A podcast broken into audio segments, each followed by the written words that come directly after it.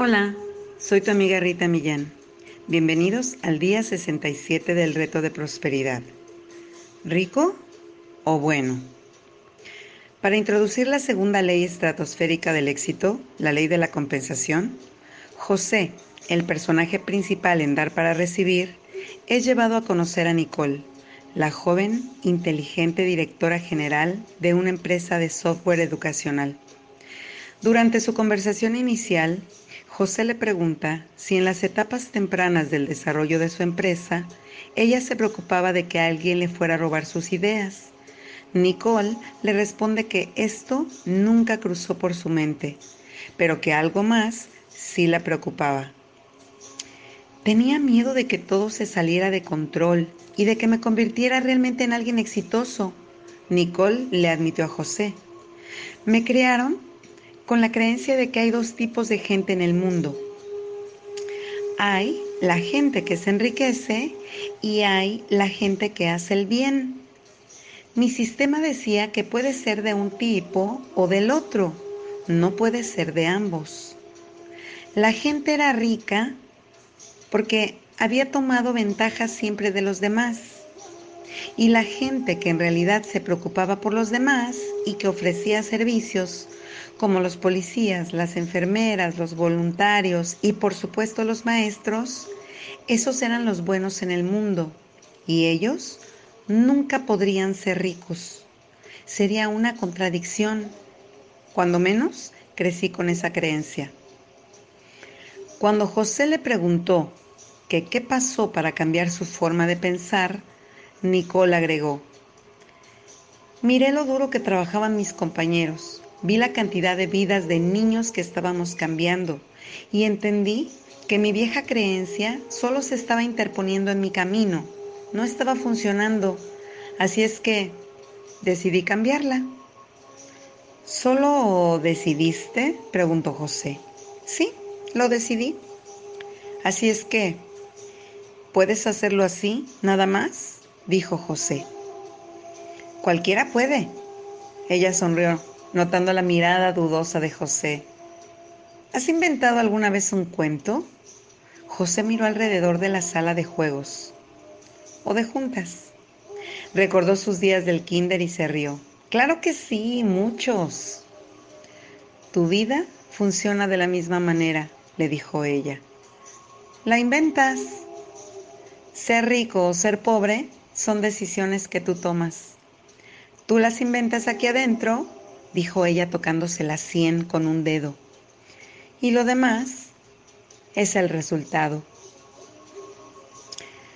Decidí compartirles esta conversación entre José y Nicole porque si son como la mayoría de la gente, Puede ser que estén teniendo una conversación igual con ustedes ahora mismo.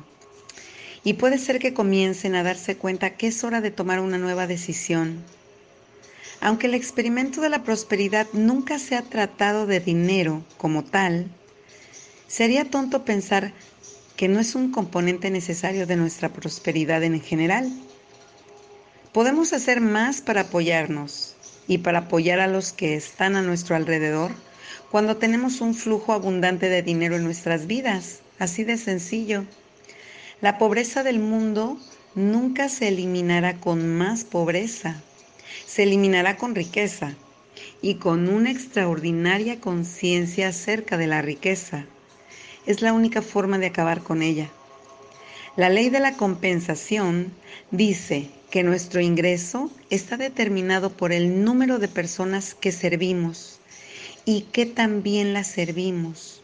Si encuentras la forma de impactar a millones de vidas y estás abierto a permitir que el dinero fluya en tu vida, es muy, muy probable que tu ingreso se incrementará en proporción directa con el número de vidas que impactas. Esto no significa que tu impacto te proporcionará felicidad, seguridad o paz mental. Podrías, por ejemplo, encontrar la forma de crear una nueva arma de guerra para aniquilar a millones de personas. Puede ser que ganes mucho dinero con tu creación, pero es posible que pases una vida entera sin poder dormir en paz por haberla creado. Sin embargo, si puedes encontrar la manera positiva de impactar a millones de personas y estás abierto a dejar que el dinero entre en tu vida. Es muy probable que además de que el dinero fluya en proporción directa al número de personas que impactes de manera positiva, tu sentido de felicidad, seguridad y paz mental también se incrementará. ¿Notas la diferencia entre el impacto y el impacto positivo? Pero el tener un impacto positivo por sí solo no significa que el dinero te hará feliz. El dinero no hace feliz a nadie y nunca lo ha hecho. Eso es porque la felicidad es un trabajo interno. Es un trabajo interno que se desarrolla en parte con la forma en la que te conectas con el mundo a tu alrededor. Es por esto que las bendiciones, las bendiciones son una parte tan importante de este experimento. Cuando bendices a los demás, te sientes mejor tú porque has dado algo de ti. Entre más bendigas a la gente, más serás bendecido tú, porque te sientes mejor. Y entre mejor te sientas, te sientes feliz. Y aunque el dinero no te hará feliz, fluirá fácilmente cuando estés feliz. Esto es, fluirá hacia ti a menos de que sientas rechazo hacia él. Si como Nicole tienes un miedo inicial al éxito debido a ideas retorcidas acerca de la riqueza, o crees, tener, o crees que tener dinero es malo, tendrás dificultades para traer el dinero hasta que cambies de parecer. Y aunque creas que estás feliz, mientras mantengas este sentimiento juicioso acerca del dinero, mantendrás tus sentimientos de felicidad algo alejados, como una pequeña mancha de tinta en una hoja blanca de papel. Hasta el más pequeño juicio mantendrá la felicidad alejada. Siempre habrá esta sensación de que algo falta. Y lo que falta es la conciencia total de la abundancia en tu vida. Si crees que el dinero es malo, sucio o problemático, o si crees que toda la gente rica en el mundo son avaros y que estos le roban a los pobres o algo similar, es muy probable que la riqueza se mantendrá muy alejada de ti. Nada desea estar donde no es bienvenida. Sin embargo, si utilizas el dinero como una forma para intercambiar energías, fluirá hacia ti. Como ejemplo, miremos brevemente la vida de la Madre Teresa. Mucha gente cree que la Madre Teresa de Calcuta era pobre, pero la riqueza y la pobreza no se miden por la cantidad de dinero en tu cuenta bancaria, sino por el acceso o falta de acceso que tienes a lo que requieres en tu vida para vivirla como desees. En su vida, la Madre Teresa, directa o indirectamente, impactó de manera positiva a millones, quizá a miles de millones de vidas. La Madre Teresa, por estándares mundiales, no era rica y el dinero nunca fue la motivación de su trabajo. Sin embargo, la Madre Teresa sabía que para apoyar a los pobres requería dinero. Así es que no odiaba el dinero, lo veía como una útil herramienta para su trabajo diario. No era la finalidad de su trabajo, pero era un componente muy necesario. Basado en lo que has aprendido hasta ahora en el experimento de la prosperidad, si te detienes a pensarlo por un minuto, te darás cuenta de que habría sido imposible para ella obtener el dinero que requería para apoyar a los pobres si hubiera pensado en su interior que los ricos valían menos que los pobres o que el dinero era malo. La Madre Teresa pudo no haber sido rica, pero era sin duda muy próspera y utilizaba su prosperidad para hacer una diferencia en el mundo.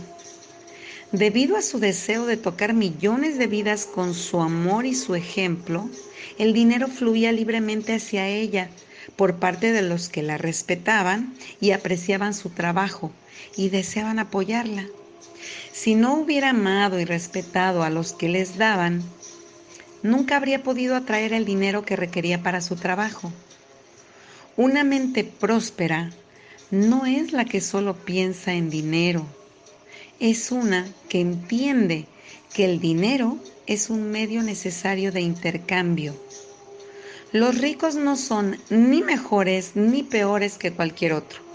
Simplemente aceptan dejar que el flujo de dinero entre en sus vidas entienden que este es un universo abundante y aceptan la abundancia a su alrededor. Y eso hace la diferencia en cómo viven ellos sus vidas. Hoy, pregúntate, ¿qué creencias limitantes mantienes alrededor del dinero y de los que lo poseen? Y escribe esas creencias como lleguen a tu mente en un pedazo de papel. Arruga el papel y colócalo en una superficie a prueba de fuego y asegúrate de que el área esté bien ventilada. Entonces incinera el papel con un cerillo o un encendedor y mira cómo se quema. Nota a medida que el humo sube y luego se desvanece en la atmósfera, llevándose tus creencias a la nada.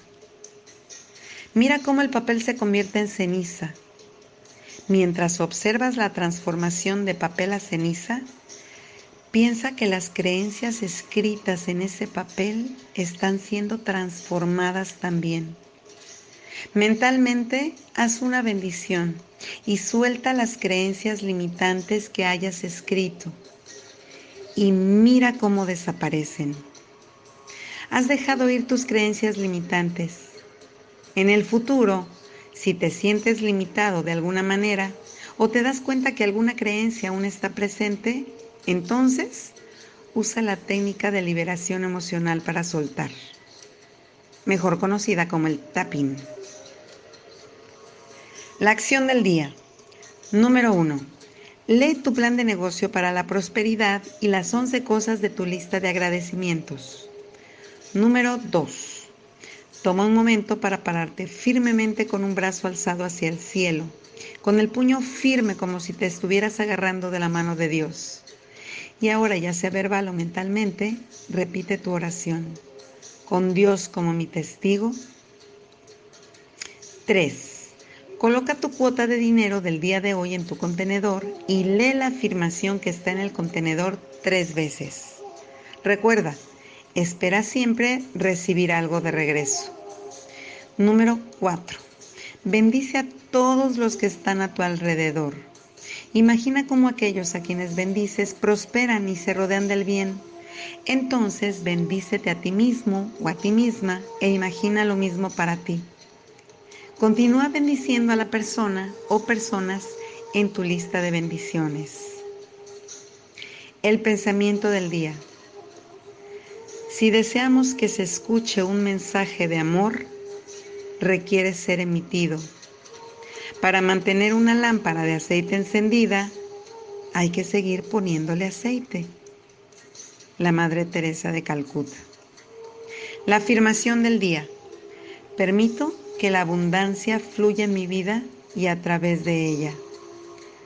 Permito que la abundancia fluya en mi vida y a través de ella.